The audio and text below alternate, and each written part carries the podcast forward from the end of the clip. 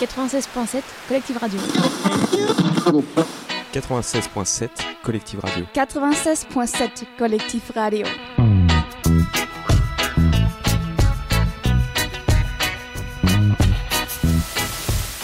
On est euh, au 30 ans du Bige, on est place euh, Poulet Malassis à Alençon et maintenant je suis avec euh, Laurence qui fait toucher aux gens des i dans des boîtes.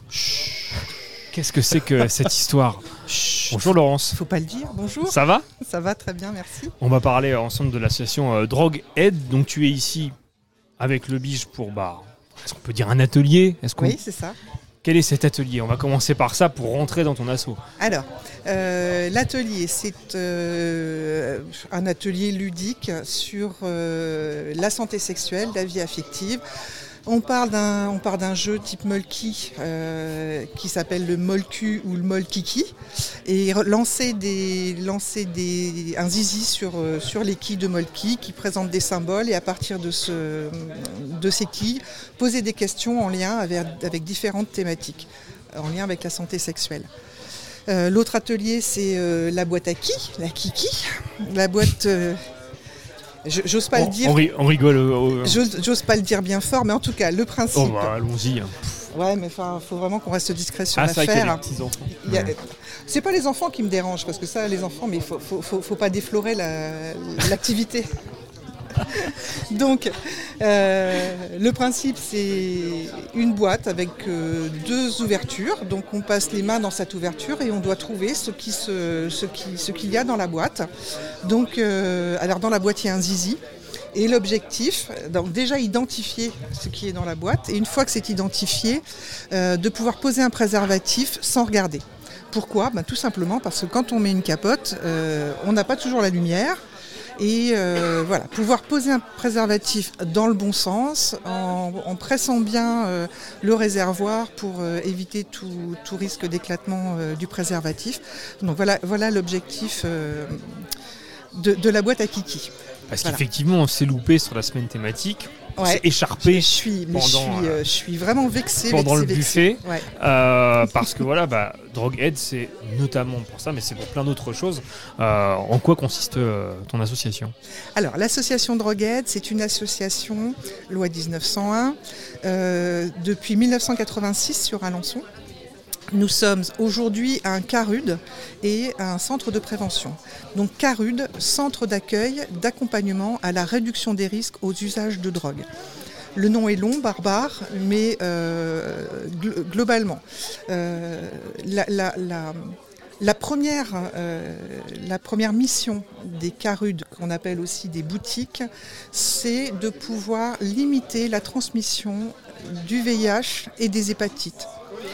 Parce que ça ne se transmet pas que par relation sexuelle, ça se transmet aussi par le partage de matériel de consommation de drogue. Donc l'intérêt de ce genre de dispositif, c'est de pouvoir mettre à disposition des personnes qui sont en situation de consommation de drogue, euh, que ce soit par voie intraveineuse, par sniff, par euh, inhalation, euh, de pouvoir avoir du matériel propre à usage unique pour les consommations. C'est pas du prosélytisme, mais c'est surtout pas de l'encouragement à la, consommation. C'est un premier pas vers le soin, en tout cas le prendre soin de soi et de prendre soin euh, de cette consommation euh, avec, euh, avec le matériel.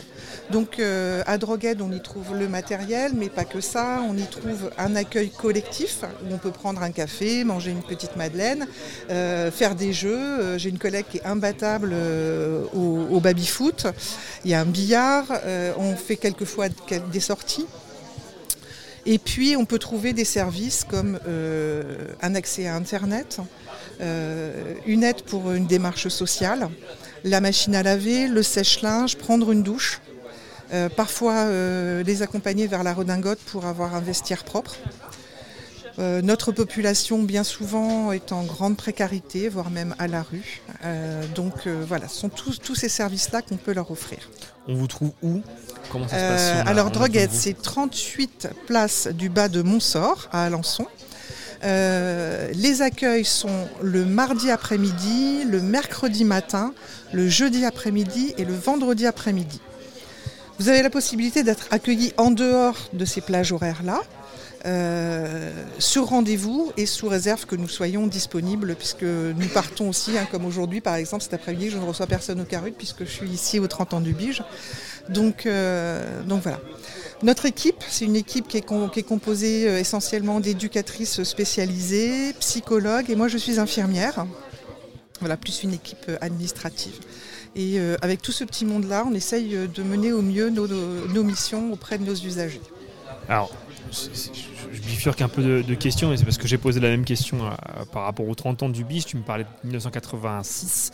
Euh, comment ça a évolué, votre action, et peut-être aussi les publics euh, qui, qui viennent vous voir Est-ce qu'il y a eu une évolution euh, sur Alors moi, ces je deux créneaux-là je travaillais pas là en 1986. Ah, bien sûr. Mais euh, alors d'abord, la structure par elle-même a évolué parce que d'une petite structure isolée, la, la- la- la structure s'est trouvée rattachée à d'autres d'autres d'autres entités en addictologie. Et aujourd'hui, on fait partie d'une fondation qui s'appelle la ne- Fondation Normandie Génération. Donc c'est une grosse machine avec beaucoup avec beaucoup de- d'entités en tout cas. On a évolué aussi au cours des années euh, en fonction des lois, euh, notamment la loi 2002 qui a permis, euh, grâce à laquelle ou sans laquelle, enfin je ne sais pas encore, je réfléchis toujours. Et cette loi a séparé le CARUD, c'est-à-dire l'activité de réduction des risques, du soin. Donc on a perdu cette ac- activité de soin, mais aussi pour, on a gagné euh, en intérêt pour euh, la notion du CARU, de la réduction de risque. On s'est vraiment spécialisé euh, dans, dans- ce domaine. Voilà. Ce qui n'empêche que je suis infirmière et donc j'ai toujours en arrière-pensée euh, euh, la possibilité un jour ou l'autre de pouvoir faire prendre conscience aux personnes qui consomment euh, de leur consommation et des, risques liés à cette consommation, notamment pour leur santé, mais aussi pour leur situation sociale, familiale et judiciaire parfois. hein. Donc, euh, et professionnelle, j'oubliais. En tout cas, euh, oui, je, ne perds pas dans l'idée qu'un jour, enfin, c'est une première, euh, une première approche vers le soin. Alors, effectivement, on, avait abordé le, sujet, notamment avec Pauline, quand, durant l'ordre de notre semaine thématique. Mais je reviens sur le, VIH. Il y a beaucoup de fake news qui, circulent par rapport au, VIH. À quel type de questions tu réponds le plus souvent et, et euh, fausses infos tu, vas, débunkes le plus souvent Alors, euh, déjà, en ce qui concerne le VIH, euh, rappelez que dans les années 80-90, à l'époque euh, de, la découverte du, VIH, qui a quand même la découverte à 40 ans cette année, à cette époque-là, euh, 47% euh, des injecteurs de drogue étaient contaminés par le VIH et la moitié d'entre eux mouraient. C'est d'ailleurs euh, à l'origine euh, de, la création des boutiques. Euh, au départ, c'était des programmes d'échange de seringues. Je rappelle qu'à cette époque-là, pour obtenir une seringue avec une aiguille, il fallait avoir une ordonnance. Donc est passé par là la loi Barzac en 87 qui permettait d'aller en pharmacie pour acheter des seringues sans avoir d'ordonnance et sans justifier de l'utilisation que l'on en ferait. Et, donc c'est à ce moment-là que se sont développés les programmes d'échange de seringues. Je t'apporte, des seringues sales, tu me donnes des seringues propres. Voilà. L'intérêt, c'est euh, un usage de la seringue, on la jette. Elle est vraiment à usage unique. Ça, ça- ça protège vraiment de, de- Ouais. de beaucoup de, pathologies. Euh, et, et le VIH, oui. Donc euh, 47, 47% euh, des injecteurs de drogue contaminés par le VIH, la moitié mouraient. Euh, Aujourd'hui, on est à moins, sur la population nationale, à moins de 2% des nouvelles contaminations liées aux usages de drogue. Et en Normandie, depuis deux ans, on n'a pas de nouvelles, euh, de nouvelles contaminations. Voilà les chiffres qui sont assez parlants, je Ouais. trouve très intéressants. Euh, parce que aussi. voilà, euh, de pouvoir se dire que, euh, quelle que soit sa pratique de consommation, on peut, euh, on peut en tout cas mettre en place de quoi se protéger. Mais ça existe encore. Ça existe encore. Ça existe encore. Il y a encore des nouvelles contaminations. Il y a encore des nouvelles contaminations par les hépatites. hein. Là, pour le coup, on est moins bon sur les hépatites parce que c'est une, c'est une, un virus qui est beaucoup plus long dans le temps, Mhm. hein, qui, qui va se rester sur les surfaces. Donc effectivement, on a, on, a cette chance que le, le- le virus du VIH euh, soit assez, euh, assez vite détruit dans l'atmosphère. Voilà.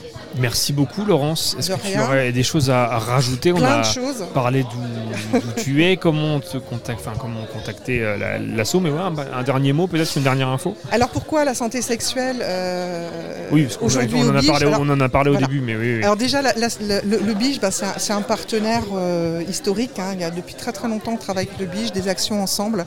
Euh, généralement, tous les ans, on fait un petit quelque chose tous ensemble parce qu'on aime bien bosser, euh, euh, travaillant ensemble. Euh, la santé sexuelle dans euh, les consommations, pourquoi? Parce que euh, quand on va être sous l'effet d'un produit, quel qu'il soit, même un verre d'alcool, euh, est-ce qu'on est en capacité euh, de recueillir le consentement lors d'une relation sexuelle? Est-ce qu'on est en capacité de donner son consentement lors d'une relation sexuelle, d'un baiser, d'un attouchement? Euh, et puis, euh, est-ce qu'on est en capacité de se protéger dans- lors d'une relation sexuelle? C'est tout ça qu'on peut mettre en avant avec euh, le, travail sur cette thématique euh, en Carude. Bien évidemment, on travaille avec différents publics. En prévention, ça, on n'en a pas parlé. On travaille dans les établissements scolaires. Je travaille beaucoup avec un établissement qui s'appelle l'EPID aussi. Mhm. Et puis avec des structures qui nous demandent d'intervenir d'intervenir pour eux. Vous avez combien d'usagers réguliers, mais je mets des énormes guillemets à réguliers, mais combien de personnes, voilà. euh, Je ne sais plus. Ouais. Je ne sais plus parce que euh, vous n'êtes pas sans savoir que sur Alençon, euh, il y a ce qu'on a appelé la ville du crack. Donc, oui, oui, voilà. oui, Donc on a une file active qui est en constante évolution. Tout ce que je peux vous dire, c'est que l'année dernière, on a eu 140 usagers, nouveaux usagers, Mhm. hein, de- durant l'année, qu'on accueille à peu près entre euh, 10 et 15 personnes par permanence. Euh, voilà. D'accord, Donc ça, oui, ça il y a fait. du monde. Oui, il y a du monde. Il y a du monde. Euh, beaucoup de personnes, euh, beaucoup de personnes très très en difficulté avec cette consommation de crack, qui, comme tout le monde le sait, euh, est très très addictif et euh, très Et compliqué de très dangereux. et, enfin, Très dangereux. Comme, la- tout- comme toute drogue, mais oui. Comme toute drogue, mais celle-ci elle est, particulièrement euh, dangereuse. Oui. Totalement. Voilà. Merci beaucoup, Laurence. rien, avec de plaisir. Merci de m'avoir invité. On- Et promis, dès qu'on reparle de sexe sur collective, Ah chouette, on t'appelle. chouette. Merci, beaucoup. Laurence. 96.7 Collective Radio. 96.7 Collective Radio. 96.7 Collective Radio.